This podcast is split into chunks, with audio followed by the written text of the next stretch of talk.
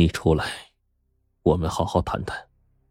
我看着镜子里的自己说：“我有杀人把柄在他手上，我不能揭发他，我不能这样做。”我对着镜子大声咆哮。突然，一个想法从我脑子里冒了出来：两年了，那个凶手一直没有再出现，或许他已经死了。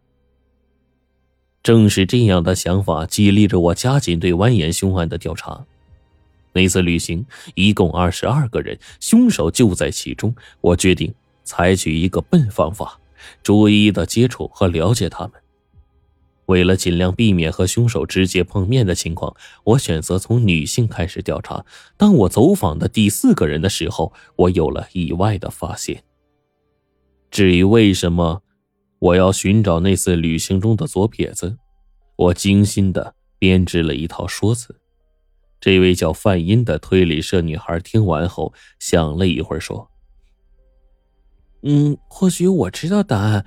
呃，你还记不记得当时团里组织一个户外活动吗？呃，期间导游说出了一个特定数字，大家一起做出规定的动作。我电脑里啊有那张照片。太好了。”范音打开电脑，找到了那组照片。最后，我们都把目光集中在大家一起举手的那个合影上。记得那个照片的情景吗？导游说酒的时候要求团员看谁举手快。要知道，在那样一瞬间，人们做出的动作呀，完全是出乎人的本能和习惯。嗯，他说的很有道理。我的目光在照片上搜寻，很快落在两个人的身上。举起左手的是一男一女。我谢过范音，叮嘱他替我保密，然后匆匆的赶回了西京。我从档案馆取回了那份资料，从中找出了旅行报名表，一对比，我就锁定了两个人的名字。可是这两个人，一个是出国定居了。另外一个在两年前的自驾游的时候出现意外身亡了，这样的调查结果令我松了一口气。无论如何，蜿蜒凶手对于我的威胁似乎在向着零的方向发展。那么现在，我能把这个案子的真相通过小说披露出来吗？晚上，我参加完了一个推理协会组织的派对，我一个人打车回到家。时间已经接近晚上十一点，但是我困意全无。我带着醉意从保险柜里拿出了那沓蜿蜒凶案的资料，翻开之后看到了那些蜿蜒受害者的图片。钟灵被我掐死时候的痛苦表情，在这一刻浮现在我的面前。弟弟，我后悔了。我摇了摇脑袋，喃喃的说。从杀死钟灵那一刻开始，我就走上了歧途，活得像个缩头乌龟一样，没有了勇气和尊严。我拼命的想忘却，可是却怎么也忘不掉。一个黑影突然从屏幕前一闪，我一扭头却什么也看不到。我的心开始剧烈的跳动，我预感到今晚他终于要现身了。是你吗？出来！我大声的说。声音中带着哭腔，你知道吗？作为你的哥哥，我一直想做的更好，或许会我们两个人活着。我要告诉你，其实我并不是你想象的那么懦弱。懦夫，我们之间没什么可谈的。一个黑色的人影不知什么时候站在我面前，我看不清他的五官。他说。今天就是为了杀我而来的。话音刚落，他突然冲我冲了过来，手里已经多了一把刀子。我顿时酒意吓醒了一半，一侧身躲过了致命的一击，拉开门就往阳台上逃。没等我关上门呢，他已经追了上来，很快就把我逼到了死角。我扭头一看，背后是深深的黑夜，离地面有十二层楼那么高。我们之间应该有个了断了，是你杀死你自己的，大家都会这么认为的。说着，他一刀捅了过来，正中我的左胸。我一把抱住了他。那一刻，我惊讶的发现，那是一具温热而瘦弱的身体。而最后，他因为兴奋叫出的这句话，也坚定了我的判断：她是个女人。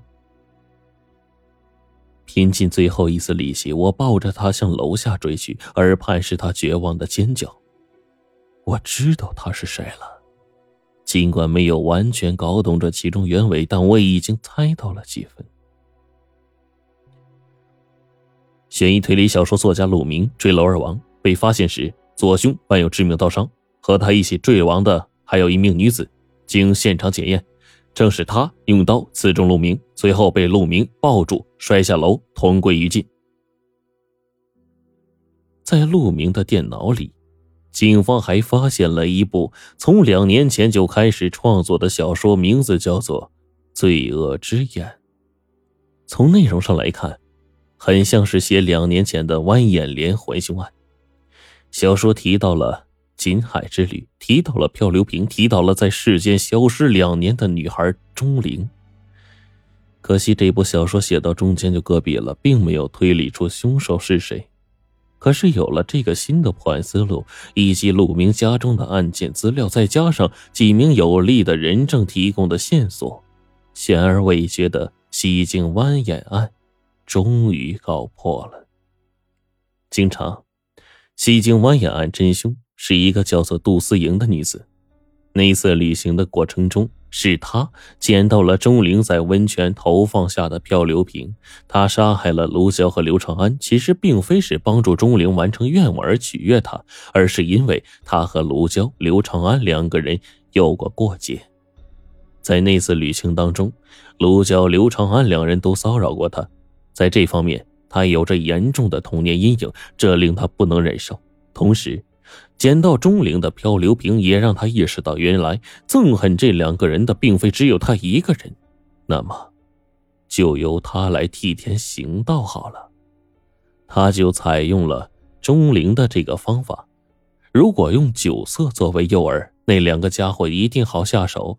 正是怀着这样的想法，旅行回来之后，杜思颖很快就付诸行动了。杀死他们之后，杜思颖想知道。钟灵在发现自己的漂流瓶愿望应验之后，有什么反应？于是开始接近钟灵，却意外发现了陆明杀死钟灵的事。正是从他那个恶作剧般的恐吓电话开始，事态进入到了一个十分尴尬的境地。杜思莹和陆明各持对方的杀人把柄，开始相互牵制。没过多久。